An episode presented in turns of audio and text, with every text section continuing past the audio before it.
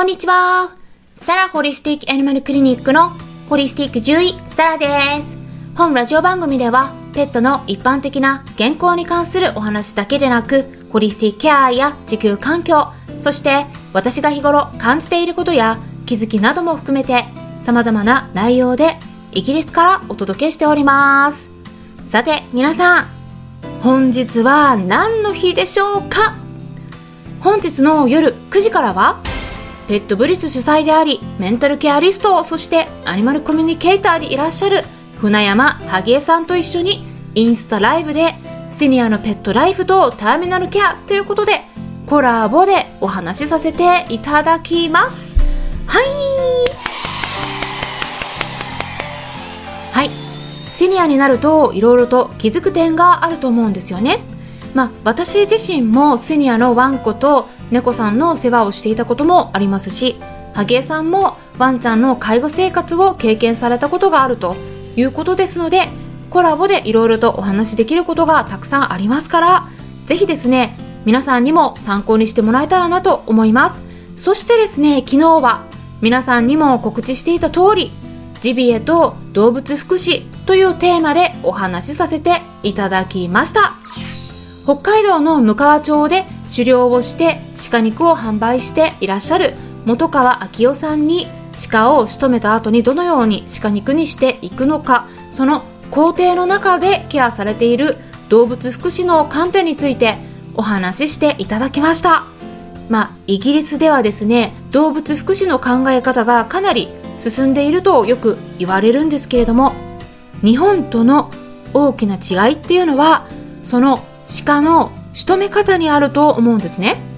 日本ではよく行われている鹿の仕留める方法っていうのは実はですねイギリスで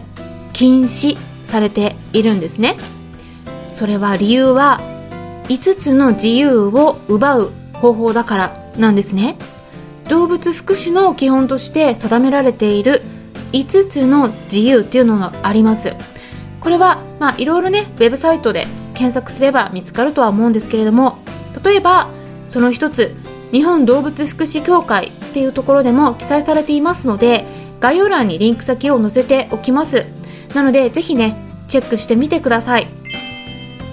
そして今回もクラブハウスのペットのホリスティックケアクラブの中で立ち上げたルームの中でお話しさせてもらったんですけれどもそういった鹿の狩猟と動物福祉に関する日本の実情についてお話をお伺いすることができましたのでぜひ皆さんにも最後まで聞いていただけたらなと思います。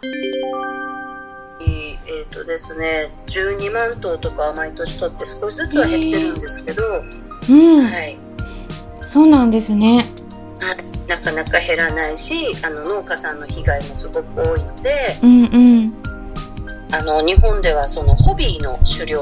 というか、まあ、趣味とねそういう感じでやる狩猟と私たちみたいに田舎に住んでてあの本当はあまりこういう言葉使いたくないけど駆除っていう名目で有害駆除とか有害鳥獣っていう名前でね鹿たちが呼ばれてるんですね。うん、うん、害獣になってますもんね。そうです。そうなんです。それでもこう畑に寄せてしまうっていう観点でいくと、まあ、餌付けっていう見方もできて、えー、それを近づけ立てないようにいろいろしてるんですけど、うん、その人間側が動物を寄せてしまってる要因とか増やしてしまった要因なんかもあって本当はその数を取るだけであの型をつけるんじゃなくて動物の生態とか人間のこうやってきたこととか動物のためにできることまだまだあるんですけどそこをこううまく考えていければあの動物たちをむやみやたらにこう取らなくてもいいような暮らしができるんじゃないかなっていうのをいつも思いながら狩猟しています。そうですね。本当に今回やっぱりあのお話ししてくださるということで、えー、ご了承いただきありがとうございます。こちらこそ本当に取り上げていただいて嬉しくて。ああ、そうですか。よかった。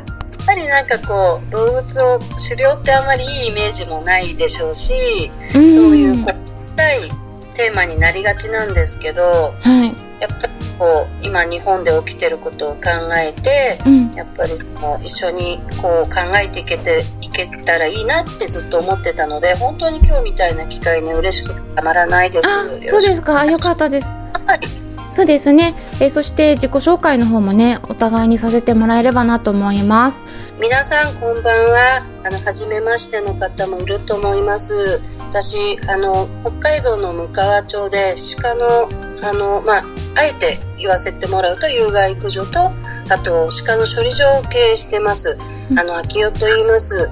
あのクラブの方はベコクラブであの畜産のお話乳牛の話、まあ、動物の話が結構するんですけどあと最近作ったクラブではこの田舎猫ってこのアイコンで移住のこととかその動物の話とかあの環境関係の話っていうんでしょう。動物に関するロードキルだったり鉛中毒だったり動物のちょっとこう受難のお話とか、まあ、ワンコニャンコの話なんかもねたまにお話ししてることがあります。興味ある方よかったらあの覗きに来てほしいと思います。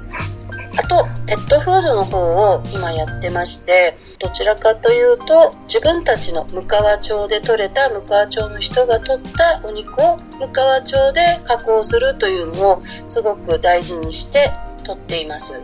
もしよかったら、あの、先ほど先生言ってくれてたインスタの方から、あの、しっぽたちのご飯屋さんってあるんですけれども、ちょっと品切れで重くて申し訳ないですけど、作ってますのであの大型犬が食べるお肉とかあのアジリティに向いてるちょっと脂身の入ってるお肉とか、うん、あと内臓のお肉で言えば、まあ、ハツとかレバー、うん。ウェブサイトとか検索するとその鹿の仕留め方の方法についてやっぱちょっと日本だと罠を仕掛けてあはい。えっ、と鹿をねあの仕留めるやり方があるみたいなんですがそのくくり罠って言うんですよね。ええ、そうですね。日本は今、くくり罠とか、箱罠とか使います。多分ですね、えっ、ー、と、イギリスとか、あの、ヨーロッパは、このくくり罠は違法領具、動物をやっぱり無理に傷つけることが多いので、あの、ほとんど使われないです。特殊な場合だけ国から許可もらって、そのご捕獲というか違う動物がかからないようにトレイルカメラを仕掛けたりして、確実にその動物がかかる、もしくはそのかかったら1時間以内に駆けつけないと法律違反になって罰せられるっていうぐらい、そのぐらい厳しいですねくくり罠を使うってことは。まあ、でも日本はそのくくり罠が今主流になっていてあの土地のこともありますし銃出ないところもあって割と罠で取る方も多いと思うんですね。北海道はまだ銃の方が多いかもしれませんけど農家さんの近くではあの罠をかけてる方もいます。秋代さんはあの銃を使われてるんですもんね。そうなんです。私はまあ農家さんたちが自分たちで罠免許を持って罠を仕掛ける。でもその時にあの止め刺しって言って引っかかってる鹿を撃ちに行く時は銃を使います。銃を使わない方もいるんですけどあのやっぱり苦しめたくないのでその場でポンとこう打ってあげる方が私の中のあの鹿に対してのウェルフェアだと思ってるんですね。そこは苦しめたくないっていうのがあってまあ罠はすごくやっぱり5つの自由みたいのあるんですけどそれを全て奪うものだと思って多分ヨーロッパはね禁止されてると思うんですけどまあそこまでしないとちょっと日本のねその被害の被害が抑えられないっていうことででも私それをねあのちょっと否定することはできないですね。一応法律で許されてることなのでどういう風に使うかは捕まえる人の気持ち次第ではあるんですけれども一応その罠っていうのは動物にとってすごく苦しみを長引かせる道具だっていうのはちょっと知っておいてもらいたいなと思いました。そうなんですよね。私もね、一応イギリスの法律調べたんですけれども、くくり罠はもう完全に禁止なんですよね。使うのは。はい、うん。その鹿を見つけたら、もう確実に、えっ、ー、と、瞬時に意識を失わせる方法で、はい。はい、だからまあ銃を使って意識を失わせないといけないという法律になってるんですね。はい、だからくくり罠っていうのは足で踏むと縄で引っ張られて、はい、足を捕まえれるようになってる、ね、そうですよね。だから、まあ、4本ある牛の1本の足があの罠でもう結ばれちゃってるから逃げられない状態になるというそういう仕組みですよね。そうですね。はいでこれの何がいけないかっていうとやっぱりその後に何が起こるのかがわからない鹿がすごい恐怖心をずっとこうね持ちながらご飯を食べることもできず水を飲むこともできないという状態に侵されるということですよね。そうなんですあの必ず1回は見回りに行ってくださいっていうのは法律で決められてますけど例えば日本の場合は銃を使う時間が決まってます。日の出から日の入りまでっていう法律がある中でその鹿がいつ捕まって自分が必ずそこに行けるかって言ったらいけない時もねある中で確実に駆けつけれない。いつ捕まってるか分かんないですね。1日のうちに。だから8時間そのままなのか3時間なのか果たしてはもう12時間以上そのままなのか。でやっぱりストレスすごい感じてるので自然の中の寒さとか雨が降ったりっていうのは鹿たちはそれなりにストレス感じますけどまだ自分が自由なのでさほど辛くないんですねあの子たちの場合は。だけど自分がえもしえない自由を奪われた時にすごい恐怖を感じる臆病な動物でそしてまた人が近づいてって止め刺しをするっていうことがやっぱりこう暴れてるっていうことは怖がってること逃げたいと思うことなのそれが逃げることができないからある意味フェアではないんですけどそういう意味ではすごく動物の思いに寄り添った道具ではないって私は常に思ってます。そうですね。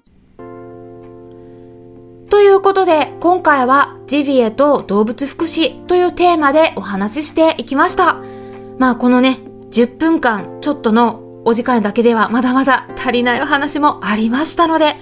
別の機会にも分けてお届けしていきたいなと考えています。参考になったという方はよろしければいいねボタンのクリックとかフォローもしていただけたら嬉しいです。それではまたお会いしましょう。ホリスティック獣医、サラでした。